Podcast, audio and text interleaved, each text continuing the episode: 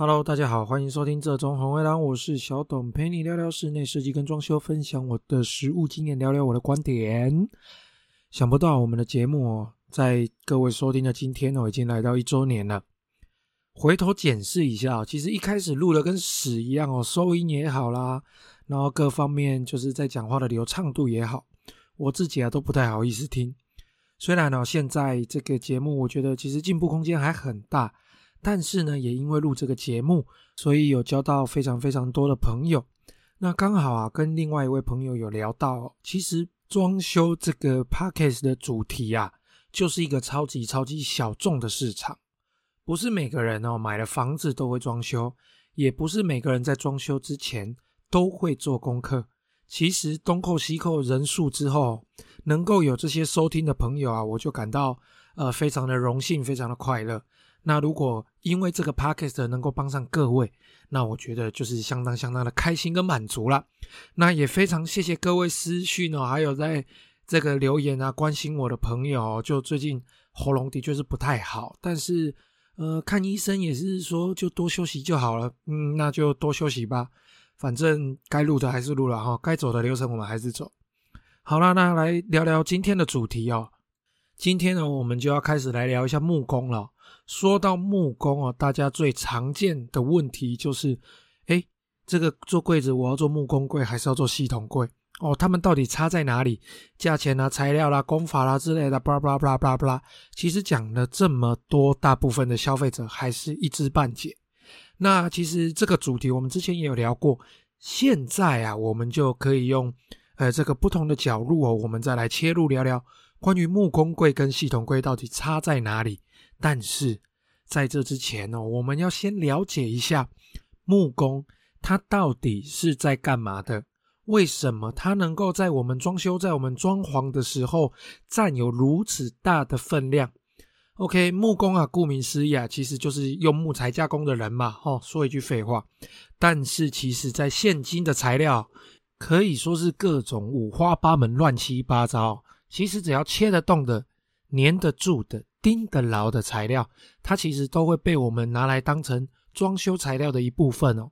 在你眼睛看得到的柜子啦、桌子啦、层板、天花板造型、墙壁啦，然后这些地板啦、机灵空间的收纳，各种。居家零件的组装、固定等等，基本上都是在我们木工的手背范围之内。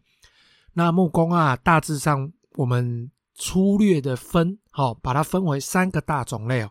一个是所谓的大木，我们传统俗称这大把的大木；另外一个呢，就是一般的装潢木工；再来就是所谓的家具木工哦。那什么是大木？大木啊，其实它就是专门在加工实木。好像一些日日式比较日式的木造房啊、庙宇那一类的，他们的手法可粗可细哦，有许多值得保留参考的超级功法、强大的技能。但是啊，因为时代的变迁哦，所以啊，这些大木的师傅越来越少。但其基本上哦，实木到他们手里哦，可以翻出几百种花样哦。从比较粗糙的，比较也不用说比较粗糙啦。比较大型的做法，好像结构到非常非常精细的雕刻，他们都可以胜任。OK，那接下来啊，就是装潢木工，那也是市面上啊我们最常统称的木工哦，专门在住家啦或者是店面啊，哈，然后看他们都是呃腰间背个这个工具袋跟卷尺哦，那耳朵上面就会夹一支铅笔。通常哦，我们都是使用市面上的这些加工的板料来做裁切跟组装，然后粘贴组装各种表面材哦。简单来说，它就是一个呃放大版的手工艺家。那通常啊，这个木工可以用手边的各种材料做出很多不可思议的东西。这边我分享一个小小的故事哦。我爸做木工的嘛，哦，那我爸在我小时候呢，因为我的幼稚园要表演。这个奶山姑娘被出给的戏码哦，就是那三姑娘要出嫁的戏码。哦，他居然用木工做了一顶大花轿哦，红红的、金金的这种大花轿，真的可以扛的，要四个人才才抬这个轿才抬得起来的，相当相当的酷哦。那这个我有回我的老家，我在翻照片来分享在 IG 上哦，真的是一个木工四人扛的大花轿哦，那里面有人哦，里面是可以呃做一个姑娘的。可是哦，当年哦，我居然不是当驸马爷哦，我不是当这个新郎，也不是男扮女装的待嫁姑娘哦，我不是这两个主角，我居然是旁边那个扛轿子的轿夫 哦。多年后的今天哦，就想到这件事情啊，其实就觉得有点伤心哦。奇怪，我怎么不是主角呢？哦。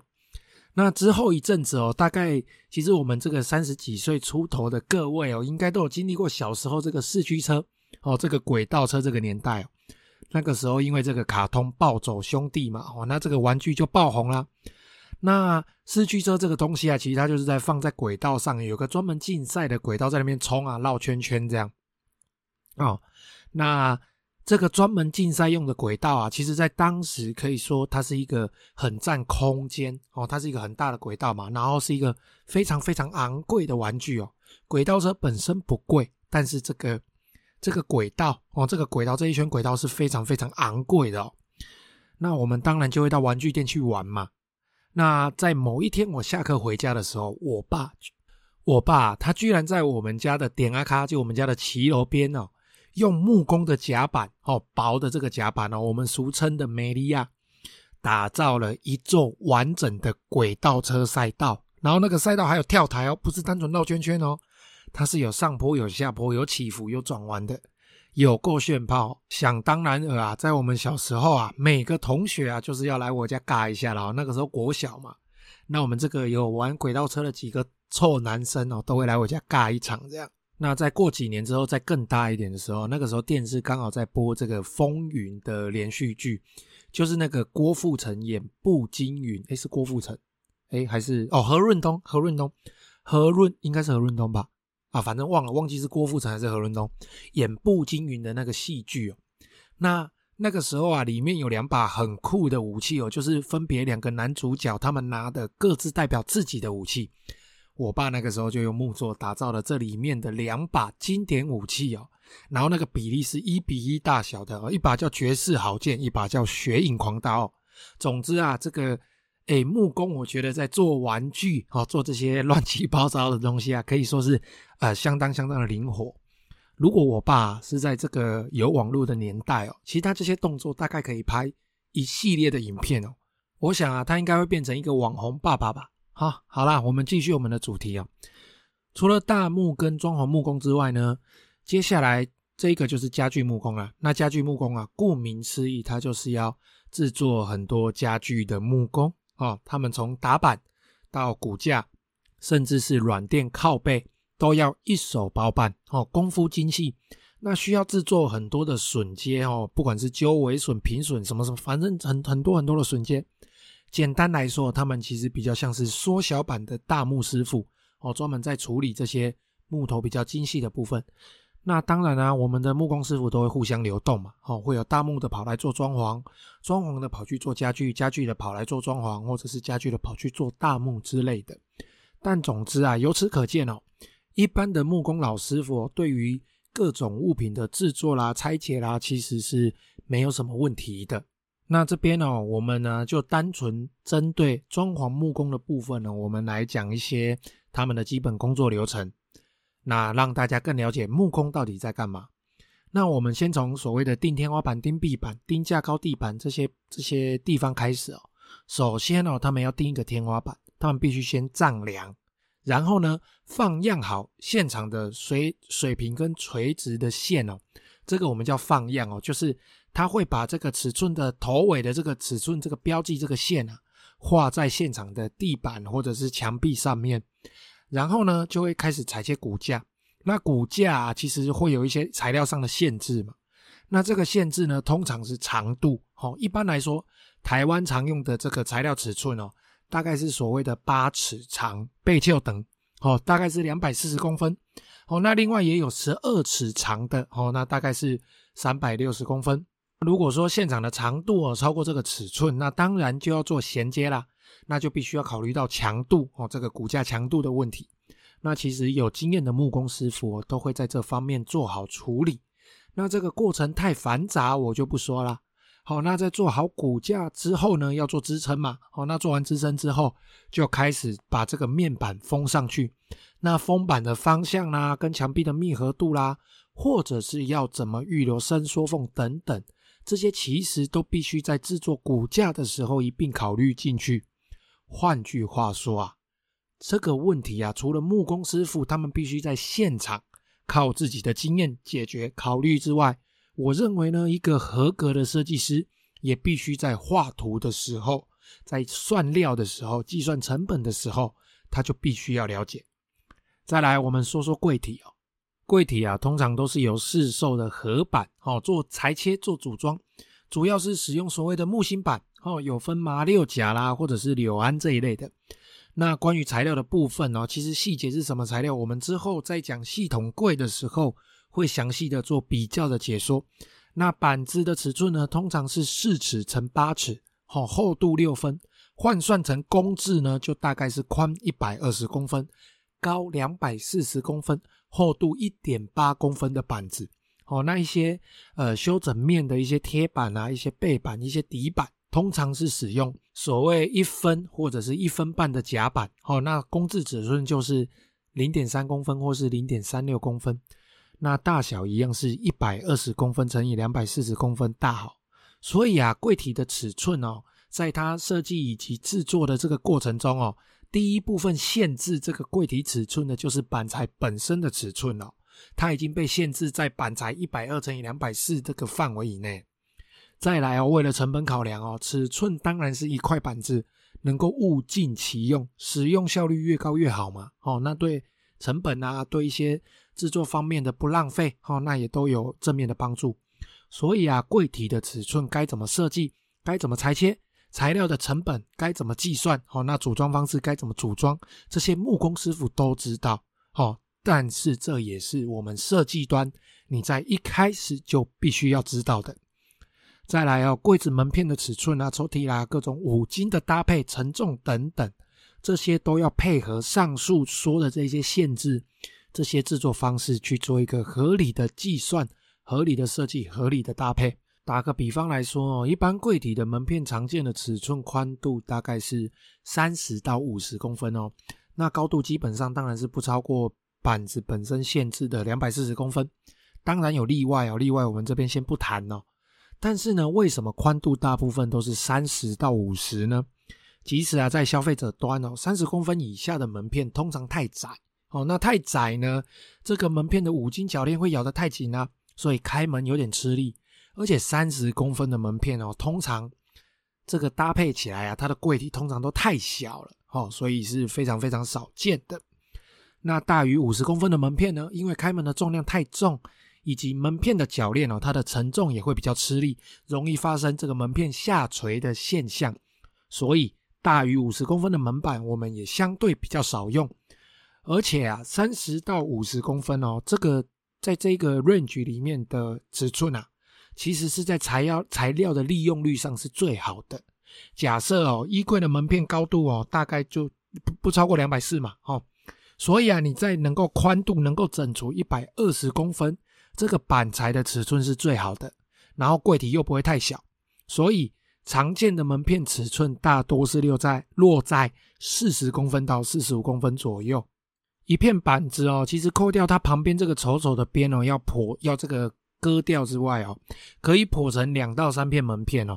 那这也是市售的现成衣柜，通常它的宽度都是在八十到一百二十公分宽的原因之一哦。因为这个门片宽度哦，可以被这个范围的尺寸整除，而且材料利用率也会比较高。那通常我们自己的木工师傅哦，其实我图画好。他大部分就是图一看，大概只问一下，哎，里面怎么分割，总尺寸是多少，细节尺寸他自己图面照着看，其他的板材哦，他该怎么切，该怎么扣，该怎么扣尺寸，该怎么组装，其实他都已经在他的脑中已经有运行、有计算了，哦，根本是一个超级计算机。你会看他站在那边，拿着笔盯着板子看，然后就开始切了，完全不犹豫哦，非常非常的厉害哦。再来哦，聊聊木工做的造型哦。那木工基本上啊，因为它可以贴皮，可以贴文化石，可以做弯曲，甚至可以贴很多很多的造型板、美耐板之类的。哦，所以虽然说现在有很多电脑辅助啦，哈，这个 CNC 的制造嘛，但是啊，其实对于一般住家或者是小型的店面来说，因为大部分都是少量但是多样化的做法，所以啊，在这个地方哦，使用现在所谓的流行的 CNC 辅助制造来说，其实不见得会比木工师傅在现场打板制作来得快。哦，那通常我们看到的这个圆圆的天花板呐、啊，或者是包梁柱要做的圆角要做的圆柱，或者是曲线型的墙面、曲线型的电视墙造型天花板等等，其实通通都是由木工师傅一手包办哦。还有更简单的就是像木地板哦，由于早年台湾大部分使用的都是实木地板啊，或者是一些海岛型的木地板。所以铺设基本上都是由木工师傅来铺设哦，那过程复杂啦，要上胶、要打钉之类等等，非常非常复杂的流程。所以现在很多卡扣式的地板哦，SPC 的卡扣啦，超耐磨的卡扣等等，其实很多木工师傅在了解他们的铺设方式、预留伸缩缝啊、预留尺寸等等的美感之后，其实他们木工师傅都可以很快就上手哦，就可以自己铺设。以上这些哦，就是大概我们在木工哈常比较常看到他们的工作内容。另外再分享一些啊，大家知道吗？其实木工使用的那一台锯台，就是一一个桌子上面上面有个圆锯的那一那一座锯台哦，其实是台湾人发明的哦。那一台机器那一台机器啊，其实它本来不是这样子用的，它原来是要反过来用的，圆锯是要朝下的哦。所以哦，这个最原始的结构哦，除了机器本体之外，我们台湾的木工师傅啊，是可以直接现场打造一台可以拆解的锯台出来的哦。这算是一个呃台湾之光吧，我觉得。哦，那常常我们在工地看到的这个木梯啊，也是木工师傅自己制造的哦。常常在现场，因为天花板太高哦，那梯子带不够高，现场木工师傅啊就会直接再打造一支更长更高的梯子出来哦。可以说是相当相当的厉害哦。好了，那认识木工这个基础的部分啊，我就先讲到这边。那关于系统柜呢，我们下集会开始来做拆分，开始来做比较。这边先下个前言啊，所谓的系统柜啊，其实基本上从实物上的做法来说，它是基于木工柜的做法衍生出来的一种超级快速的工法。它使用大量的机器辅助制造、电脑的计算、固定的格式，来达到快速组装的做法。但是，真正跟木工柜的差别到底有多少呢？我们下期来聊聊。好，那这期节目就先到这边哦。喉咙一样不太舒服。好，那有任何问题呢？欢迎加入我的 IG 或是脸书，搜寻这种红 A 狼私讯我。如果你是 Apple Podcast 的用户呢，也欢迎在评论区留下你的问题，我会非常乐意为你解答。祝各位中秋连假快乐！谢谢各位的收听，拜拜。